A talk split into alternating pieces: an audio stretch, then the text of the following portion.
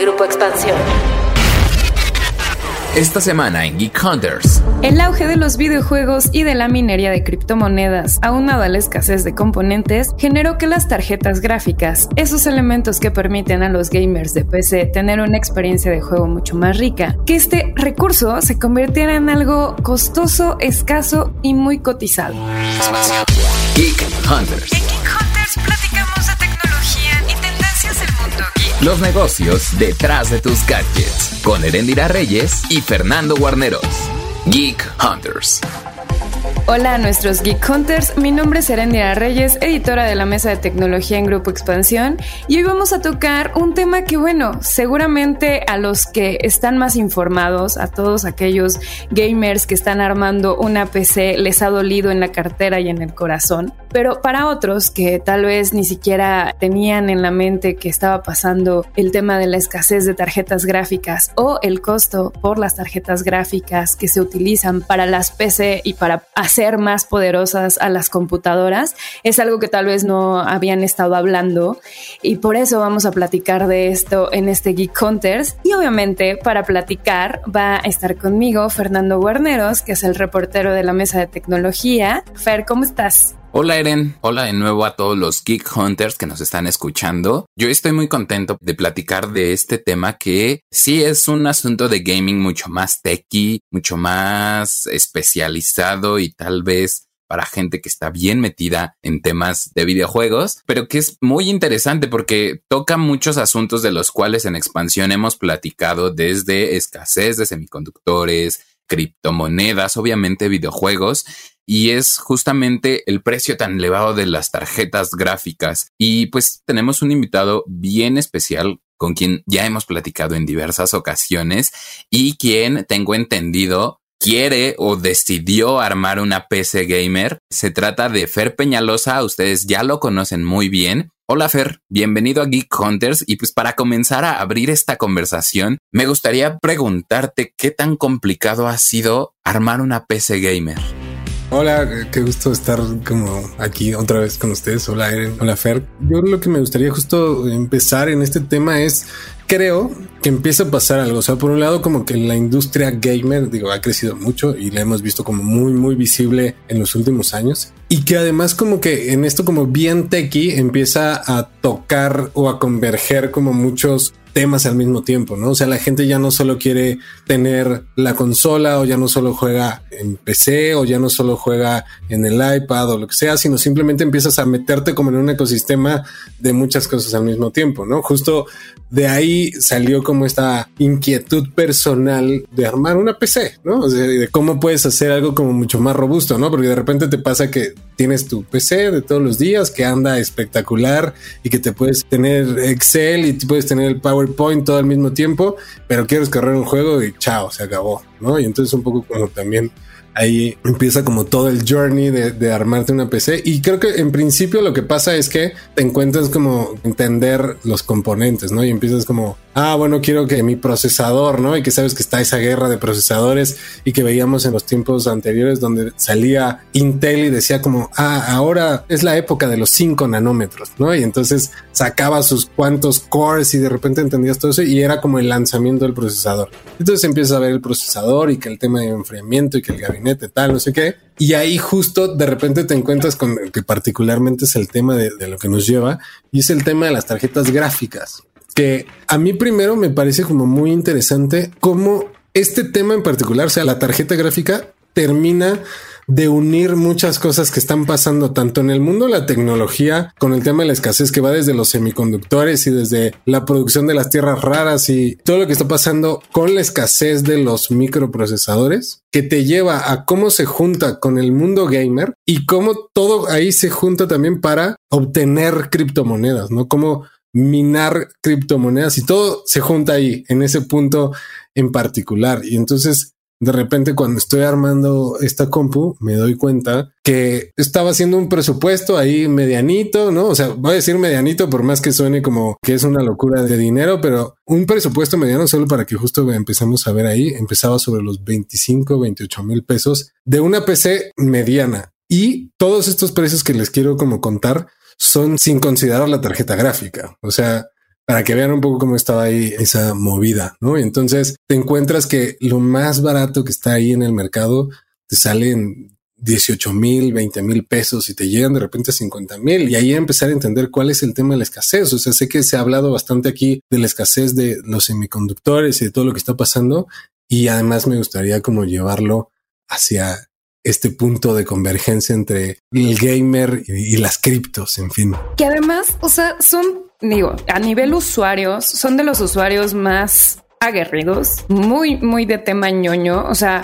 cuando te pones a hablar de criptomonedas, también te vas a encontrar un mundo desconocido que poco a poco te va adentrando y en cierta forma, o sea, yo a nivel como de broma y espero que no me linchen, lo veo como si sectas que existen en el mundo de la tecnología. Entonces es como, ven, te voy a hablar del mundo de las criptomonedas. Y entonces te empiezan a explicar como todos estos temas. De hecho, en algún punto nosotros tuvimos que hacer incluso un glosario para también nosotros mismos entender todos los términos que existen alrededor del mercado de criptomonedas. Y así como es de ñoño este tema, también es muy ñoño el tema del armado de peces. Como que seguramente, o sea, yo, mi primera referencia tal vez es la Plaza de la Tecnología, viendo un señor armando una computadora. Es lo más burdo, pero realmente, o sea, ya a un nivel de todo el proceso que lleva, todas las marcas que están detrás del armado de este tipo de computadoras muy especializadas, tampoco son muchas, o sea, realmente como que siempre existe tres nombres muy especiales que ya lo mencionaba uno Peñalosa, que es Intel, está Nvidia, está AMD, que todo el tiempo, además, durante las presentaciones de sus nuevas tarjetas gráficas, se andan dando un quite tremendo entre los mismos usuarios, entre los presentadores, o sea, los CEOs siempre se están diciendo como, ay, ¿tú qué? O sea, tu tarjeta gráfica no corre tal juego y lo ponen a hacer en las presentaciones. Yo a nivel personal sé que hay mucha gente que la apasiona, me ha tocado estar en las dos en presentaciones en vivo y son larguísimas y aburridísimas porque es neta el detalle hiper técnico. Y además te ponen el ejemplo de, bueno, así corre con esta tarjeta, así corre con esta tarjeta y este procesador. Y entonces empiezas a armar un rompecabezas y a partir de eso pues te das cuenta como de la relevancia de un producto o de un dispositivo de ese tipo es como un poco estos procesadores de los teléfonos que, bueno, son poderosos. ¿Para qué sirve? Bueno, sirve para que obviamente una computadora pueda enfriarse más rápido, pueda procesar más imagen por segundo. Entonces, tiene como esos detalles muy, muy técnicos y es mucho que también te tengas que meter. Entonces, así como existe la super secta de las criptomonedas, también existe un poco la secta de, bueno, ya soy un gamer, además, en serio, y entonces me voy a meter a armar mi PC porque ya soy un gamer y pues te metes a ese mundo y lo que me sorprende mucho es que estos dos mundos ahora se estén en cierta forma robando un poco del mercado, ¿no? Entonces, un poco ambos lo necesitan. ¿Por qué necesitan las criptomonedas este tipo de computadoras poderosas? Por todo el tema de criptominería que requiere obviamente de equipos muy robustos que puedan estar procesando datos para poder estar haciendo minería de datos y obviamente eso genera ganancias. Yo la verdad no lo había visto, obviamente Peñalosa por un poco la crónica de bueno, quiero armarlo, tengo un deseo pero no se está cumpliendo, pues le tocó ver e investigar qué es lo que está pasando y por qué están tan caras. Y un poco ya para darle la palabra a Fernando, el mundo también de las criptomonedas se volvió, creo que en 2020 y 2021, un super boom. Vimos un montón de tweets de Jack Dorsey, vimos un montón de tweets de Elon Musk hablando de las criptomonedas y mucha gente que no sabía absolutamente nada empezó a voltear también a ver este mundo. Crecen dos mundos y por ende crece la demanda, pero la oferta pues no está tan intensa. Aquí antes de pasar al tema de criptominería, sí quisiera hacer algunos paréntesis en torno a gaming y el primero es nada más acotar esta superioridad que incluso algunos de los usuarios de PC tienen o creen tener más bien sobre los, los usuarios de, consola, ¿no? Eso se me hacía muy interesante porque justamente hablaba de un mercado que no tenía mucho interés por parte de los usuarios. O sea, eran pocos los que jugaban en PC digamos, no sé si tú conocías a mucha gente, era porque precisamente pertenecías a uno de esos grupos que se encargan de compartirse, pues, todos esos tips para poder armar sus computadoras. Y en ese sentido, creo que justamente la industria de la transmisión de videojuegos en vivo aportó muchísimo al crecimiento del PC gaming. O sea, incluso te da una perspectiva más o menos glamurosa de todos estos cuartos de juego de neón y así. Ves también las computadoras neón, todo el set y dices, yo quiero tener uno así. Incluso también piensan estos chicos, no sé, que ven a sus streamers favoritos, dicen, pues yo quiero comenzar a hacer stream, pero para eso necesito una computadora potente y pues, me necesito armar de todos estos componentes. Entonces, creo que por el lado de gaming, eso influyó muchísimo al crecimiento del mercado de PC y únicamente también, o sea, mencionar que cuando muestran estos ejemplos de gráficos súper definidos, pues no sé, el ojo cotidiano ve uno, ve otro y dice son iguales, eso no tiene ninguna diferencia. pero, pero justamente eso es gente tan especializada, tan tequi, pues sí, sí se ve o sabe que hay diferencias muy muy grandes. Desde el lado de criptomonedas, pues creo que justamente estas tarjetas gráficas funcionan por los protocolos que se ocupan para la minería de los activos y muchos de estos están basados en la prueba de trabajo, ¿no? Es la forma en cómo se resuelven los algoritmos para poder minar las criptomonedas y creo que Peñalosa podrá platicarnos un poquito mejor de cómo están acaparando muchísimas tarjetas gráficas para minar algunas criptomonedas cuando los jugadores solo necesitan una para poder correr sus juegos, ¿no? Justo ahí, como en eso, eh, ¿por qué? O sea, creo que eh, voy a decir sin llegar también así a lo super techy, porque si no nos vamos a poner aquí súper específicos, pero sí una cosa que me llamaba la atención, o sea, siento que, como decíamos al principio, de repente vemos estas capacidades, ¿no? Y a medida que te vas metiendo más, capaz que, voy a decir algo, o sea, evidentemente si yo juego en mi tele de 1990, pues no se va a notar si tengo una mejor tarjeta gráfica o no.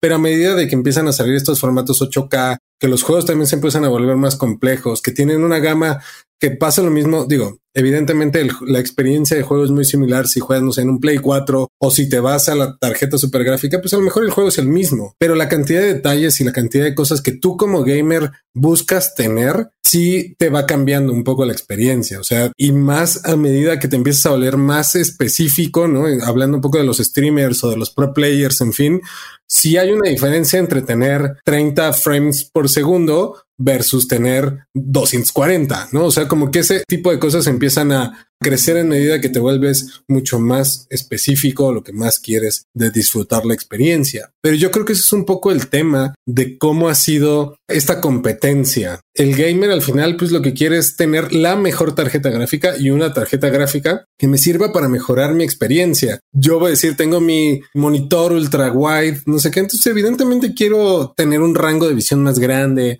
ver más detalles, ver un poco más fluida la imagen y estas cosas y necesito una llevando el tema de, cripto, o sea, quizá un poquito recorriendo un poco hacia atrás también, como decía Fer, pues al final había como estas este, máquinas hechas exclusivamente para minar y para que tú dije, ah, está hecha con el protocolo tal, no sé qué, de repente se dan cuenta que las tarjetas gráficas te pueden hacer lo mismo, pero no necesitan estar programadas. Tú puedes bajarte un software o inscribirte en una comunidad o lo que sea. Y lo mismo puedes minarte Bitcoin que Ethereum, que Dogecoin, que lo que sea. No necesitas esa máquina específica. Las tarjetas gráficas que justo tienen esa capacidad de ponerte hasta el pixelito más chiquito de todo, te das cuenta de que pueden procesar esa cantidad de datos para minarte monedas sin la necesidad de ser tan específico. Entonces, el gamer que necesita una para mejorar su experiencia o la mejor o irla incrementando, el que mina cripto de repente dice, ah, bueno, pues yo voy a tener 8. Y entonces la misma compu que además, voy a decir algo, o sea, el gamer sí necesita todo al mismo nivel, ¿no? Y entonces tienes un mejor procesador,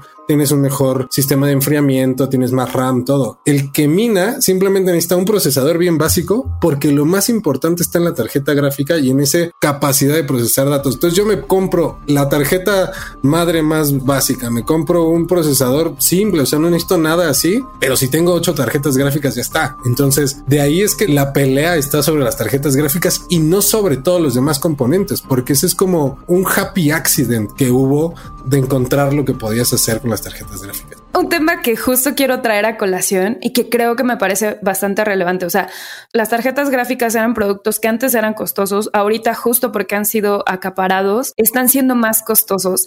Y lo que me parece más intenso en algún punto o más interesante por ver es ¿Qué es lo que está pasando también con esas tarjetas gráficas que se revenden? O sea, que de repente dices, bueno, estoy buscando una nueva, pero uno, hay escasez. Entonces me dice que va a llegar, tal vez la puedo comprar, pero va a llegar en no sé cuántos meses. Eso puede pasar y es el riesgo que corres al querer adquirir una tarjeta gráfica nueva. Puedes buscar una que revendan, pero la bronca ahí, y que quiero que platiques un poquito también, Beñalosa, es qué es lo que pasa. O sea, ¿cómo sé qué tan trabajada esté esa tarjeta gráfica, qué tan útil va a ser, qué tanto rendimiento me va a dar, porque al final del día, como todo y como todos los equipos, pues obviamente por servir se gasta. ¿Y qué es lo que está sucediendo? O sea, cómo se regula también ese mercado y dices, bueno, qué tan bueno es que estés revendiendo una tarjeta que ya no va a funcionarte y no te va a servir y que como gamer la termines comprando porque obviamente es más barata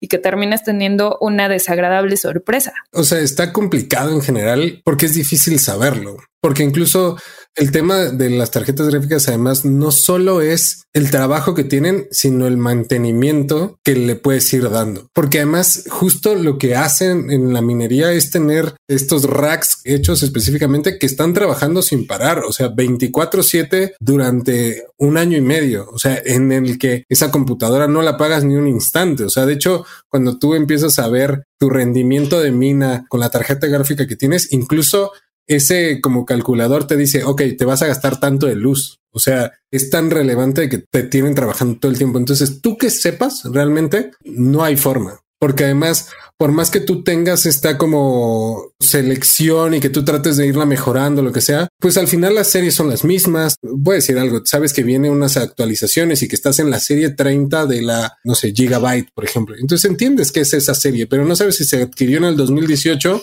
y trae dos años de trabajo con un mantenimiento pésimo y que la dejan ahí como funcionando y tú la compras en reventa y no sabes cuánto dinero trae. E incluso también luego lo que te pasa es que puede estar funcionando, a los seis meses ya no te da y tú la compraste. Además, evidentemente, porque los precios de reventa se pusieron gigantescos. Además, alguien que tiene ocho, pues dice, ah, bueno, te la vendo en 2.500 dólares, 3.000 dólares porque es la 4080 pero que viene reventada. Entonces tú vas a pagar y es muy difícil regularlo. O sea, en general, incluso las empresas parte de lo que están haciendo es limitar como la capacidad de procesamiento para que realmente esté funcionando para el gaming. O sea, tú no las puedes tener activas y lo están tratando como de regular de esa forma para que empiecen a cumplir la transacción que necesitan. Pero de todos modos, con todo y que estén reguladas, con todo y que tú lo puedas aumentar un poco, de hecho ya hay muchos programas que también te ayudan a mejorar esa eficiencia, sigue siendo mucho más rentable hacerte con todo y que no funcionen a full y estar minando que no hacerlo. Entonces también como que es muy difícil regularlo, por lo menos ahora no se ve algo en particular que digas como, ah, esto lo va a solucionar. Creo que hay unos intentos particularmente de Ethereum que no tienen que ver con regular el tema de las tarjetas gráficas, sino más bien regular y ser más conscientes con el planeta. O sea, imagínense lo que es tener una computadora prendida con ocho tarjetas gráficas y te gastas lo que gasta una, no sé, un foco de mil watts por hora. O sea, ese es a ese nivel es consumo. Además, a mí lo que me parece más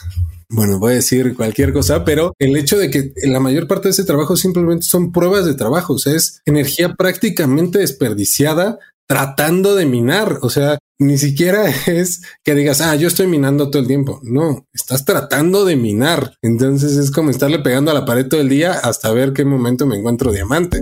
Creo que este asunto, justamente porque estamos mencionando que se juntaron dos mundos y vinieron a impactar en un mercado, pero también están impactando en un entorno de coste energético e impacto ambiental. O sea, eso es muchísimo. Lo mencionaste, Ethereum igual está cambiando este protocolo de prueba de trabajo hacia un nuevo estándar de prueba de participación para minorar el impacto energético de la criptominería, pero es un asunto del que en las este, alternativas en masa todavía no están este, poniendo mucha atención. O sea, Ethereum sí es uno de los grandes ejemplos, pero creo que todavía el mayor interés sigue en Bitcoin, por ejemplo, y ahí es en donde no se están incluyendo nuevos estándares para minorar el impacto climático. Después, otro tema que mencionaste, Peñalosa, creo que eso ya es súper clarificador, que no es para cualquier persona adquirir una de estas tarjetas gráficas. El ejemplo que tú mencionaste de los jugadores profesionales creo que es justamente el mejor caso porque pues ellos necesitan toda esa capacidad gráfica para poder tener mejores experiencias porque al final viven de eso, o sea, eso les está generando dinero y pues si pierdes una partida es dinero perdido también. O sea, si pierdes una partida por la poca capacidad de tu tarjeta, pues estás perdiendo dinero. Entonces, creo que eso es un tema interesante. No es como comprarte una silla gamer y pues juegas más cómodo, pues no, no afecta la experiencia tanto como la tarjeta gráfica. En el caso de las empresas que mencionabas, justamente en el CES, AMD mencionó que va a generar tarjetas gráficas que no sean tan atractivas para la criptominería, sino que estén bien estandarizadas para jugar videojuegos. Y si bien otras empresas creo que han hecho eso, o sea, están yendo por esa vía, al final estas tarjetas han sido puestas a prueba y siguen teniendo la capacidad de minar criptomonedas. Entonces, no sé si eso es una declaración únicamente que va para el discurso de que están haciendo algo las empresas en ese sentido o si en verdad están tomando acciones para pues que el mercado del gaming no se vea tan afectado. Sí, porque al final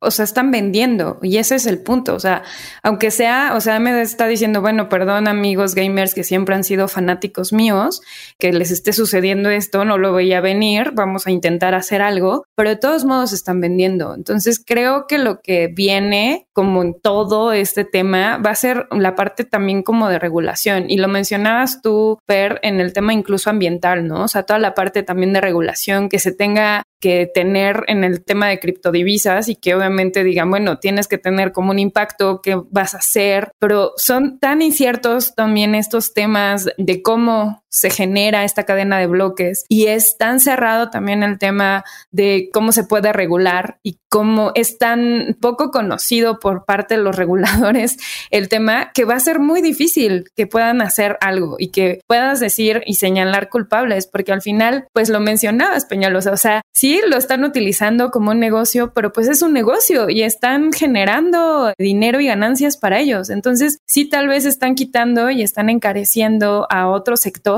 pero al final del día para ellos, pues les está siendo redituable. Y va a ser una batalla por la que van a estar y vamos a estar viendo seguramente durante todo 2022 seguramente el siguiente año también, porque aparte lo mencionabas, o sea, no solamente se trata del tema de acaparar, sino que es un tema muy complejo y todo es una cadena que al final del día quienes están pagando los platos rotos, pues son los gamers que justo quieren armar su, su PC y que no la pueden lograr armar. Pero bueno, una conclusión, chicos, de todo esto. ¿Crees Peñalosa conseguir una tarjeta gráfica a buen precio? Este, yo lo dudo, o sea, realmente no creo, este, o sea, no se ve, y justo eso, no se ve ni, ni, ni ni un horizonte muy alentador. O sea, de hecho, por ejemplo, ya las mismas empresas, o sea, la nueva que anunció Nvidia sale ya un 10% más cara. O sea, la básica va a salir 550 dólares. Entonces, olvidemos que eso vaya a bajar.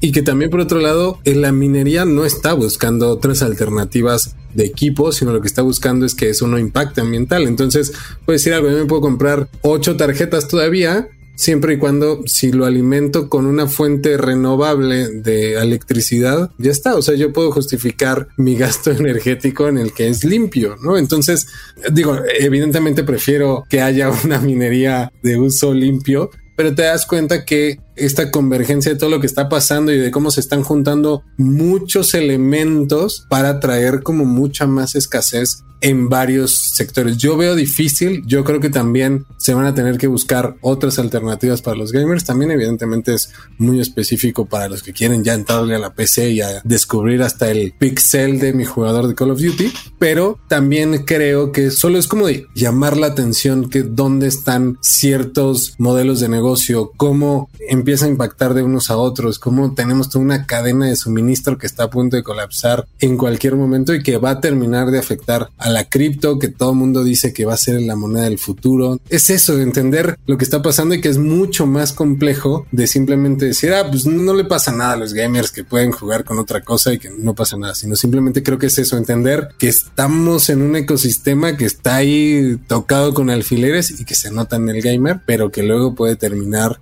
ahí cambiando lo que vemos en las criptos, lo que vemos en las computadoras, en los coches, en lo que sea. Entonces ahí hay que ponerle un ojo cotidianamente. Ahora el problema está en el precio, luego no sabemos si va a ser en que no haya directamente. Oh my god. ¿Tú, Fer, algún comentario? Completamente de acuerdo con Peñalos en que tenemos que comprender qué hay detrás de toda esa minería de criptomonedas, porque creo que al comprender también eso, pues nos vamos dando cuenta de que tal vez esa criptominería solo va a estar enfocada en algunas personas que cuenten con los recursos que cuenten con todos estos componentes necesarios para poder minar, ¿no? Entonces, creo que sí es, es bien interesante, tal vez no meterte tan especializado como pueden serlo algunas personas, pero sí entender todos estos problemas y las consecuencias que está generando este interés tan grande. También solo espero que pues, puedas lograr tu objetivo, Peñalosa, porque sí, nada más por buenos deseos. Sí, la triste historia, la crónica de no encontrar una tarjeta gráfica a buen precio. Y bueno, seguramente no eres el único, Peñalosa, igual algún Geek Hunter está exactamente viviendo la misma situación. Pueden pasar consejos, pueden pasar, no sé, pruebas para saber cómo ver si las tarjetas gráficas son de buena calidad o no. Y pueden seguir con la conversación a través del hashtag Geek Hunters, igual en todas las redes sociales expansión y obviamente sigan los, los artículos que van a estar saliendo en expansión.mx porque seguramente vamos a estar hablando de este tema y va hablar tanto del nivel empresarial, nivel usuario, incluso hasta nivel marketplace. Hay que ver qué es lo que pueden decir en torno a esto y a ver qué sucede durante el futuro próximo. Muchas gracias por llegar hasta este momento del episodio. Nos vamos a escuchar la próxima semana. Fer Peñalosa, muchas gracias por estar nuevamente conmigo en Geek Hunters. Gracias. Chao. Gracias. Síganos escuchando en todas las plataformas. Geek of the Week. Hace unas semanas en Geek Hunters hablamos sobre la nueva red social de Donald Trump y de las diversas polémicas que podría generar. Y bueno, ahora Truth Social ya está disponible de forma exclusiva para los usuarios de iOS en Estados Unidos. Los usuarios de la red social serán llamados Truth Sayers, lo cual está basado en la supuesta libertad de expresión que la plataforma quiere vender. Si bien este es un movimiento de Donald Trump para tener un escenario donde su voz sea escuchada, es relevante mencionar que representa un negocio importante para el empresario, pues de acuerdo con Trump Media and Technology Group, inicialmente Truth Social valdrá 1.700 millones de dólares. La interfaz de la plataforma se parece a la de Twitter, pero las publicaciones no se llaman tweets, sino truths, en la mañana del lunes 21 de febrero, la cuenta de usuario verificada de Donald Trump tenía apenas 175 seguidores y una primera publicación que decía, prepárense, su presidente favorito los verá pronto. We know the challenges that tomorrow will bring Cabe recordar que en enero de 2021, Twitter y Facebook suspendieron la cuenta de usuario del expresidente de Estados Unidos, tras considerar que incitó a la violencia en el marco del asalto al Capitolio, el cual dejó cuatro personas muertas y más de 52 detenidos. Geek Hunters. Toda la información de tecnología y negocios la encuentras en expansión.mx, diagonal tecnología. Geek Hunters es un podcast de Grupo Expansión.